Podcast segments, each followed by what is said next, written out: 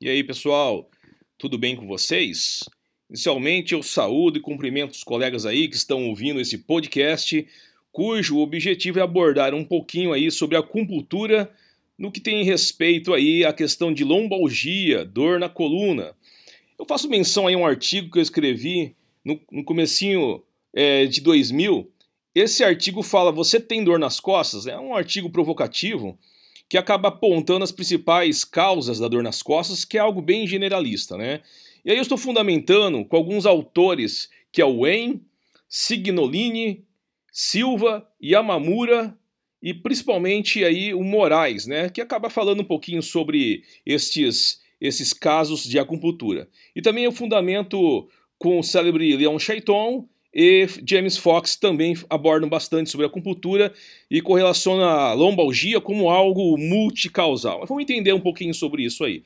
Quando a gente pensa em ter dor nas costas, uma, uma lombalgia, por exemplo, a gente sempre associa algo traumático. Né? Por exemplo, o cara caiu, o cara sofreu um acidente e algo parecido.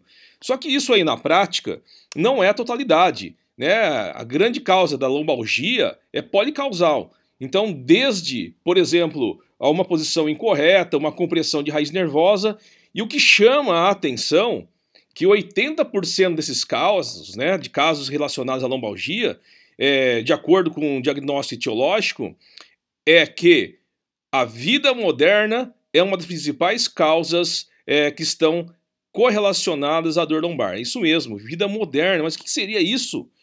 Quando você exerce um trabalho braçal, né, ao ver assim clínica, ao ver cinesiológico, biomecânico, por exemplo, você está carpinando, automaticamente naquele momento de, de carpinação, de cortar grama, de fazer algum serviço que exige algum esforço dos músculos paravertebrais que estabilizam a coluna, esses músculos estão, está, estão trabalhando e estão é, estabilizando a coluna vertebral. Ou seja, não há um deslocamento e um gatilhamento de inervações. Né? Consequentemente, não há uma produção de dor e não há um estímulo dessa mecânica fisiológica aí que envolve aí a dor. Então, assim, quando o indivíduo para de fazer isso, ele deixa os músculos fracos que não estabilizam essa articulação. Associado a isso, existem vários fatores da vida moderna que são nocivos para o corpo. Como, por exemplo, compensações. Né? Só o fato de você estar trabalhando com o computador, um descanso insuficiente, a população está dormindo de forma errônea cada vez mais. Dormir bastante não é dormir de forma correta.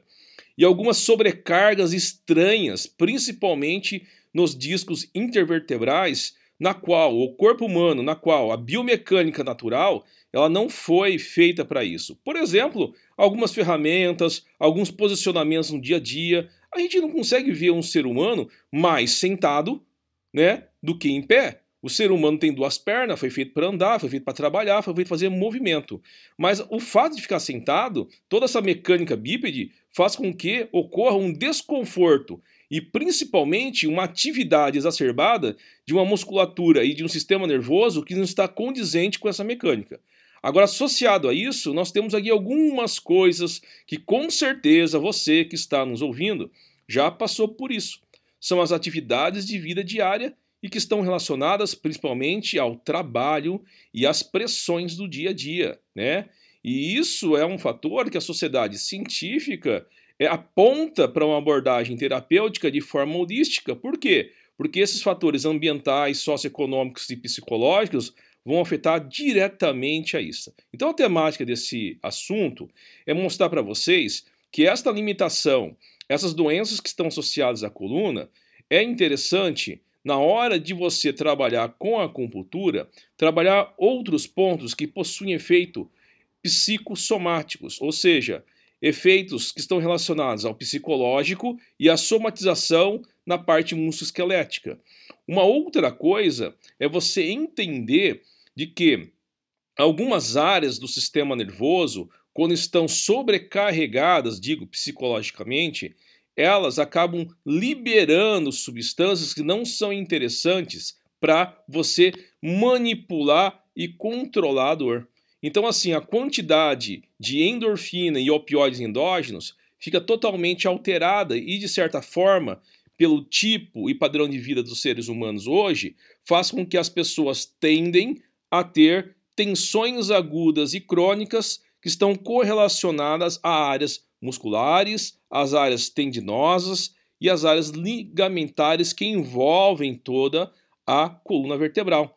Sabendo aí essas atividades, essas situações anti-ergonômicas, né, que estão aí e que acabam produzindo alguns danos à coluna vertebral. Então vou, vamos fazer um raciocínio de forma correta. Pense bem, sujeito com dor lombar, sabendo que a causa da dor lombar não é somente uma causa relacionada ao traumatismo, você tem que pensar o seguinte: achar uma área que está relacionada ao sistema nervoso. Por exemplo, pontos que estão relacionados à amígdala, pontos que estão relacionados ao C7, né, que é o Shenmen, por exemplo. E você agora, através deste mapa que você consegue encontrar na auriculoterapia, lembrando que está na posição inversa, nessa região da antihélice, começa de baixo para cima. E aí você deve apalpar todo o trajeto da coluna vertebral e verificando os locais que apresentam dor.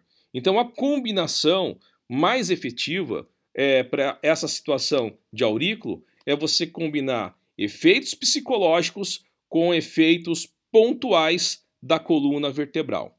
Segue aí a dica para vocês e que para vocês entendam toda essa cerne, todo esse gênese que causa aí as dores lombares aí. Um abraço pessoal, até logo e também esse apoio também conta com artigos e com videoaulas referentes a esse assunto. Estudem e até breve.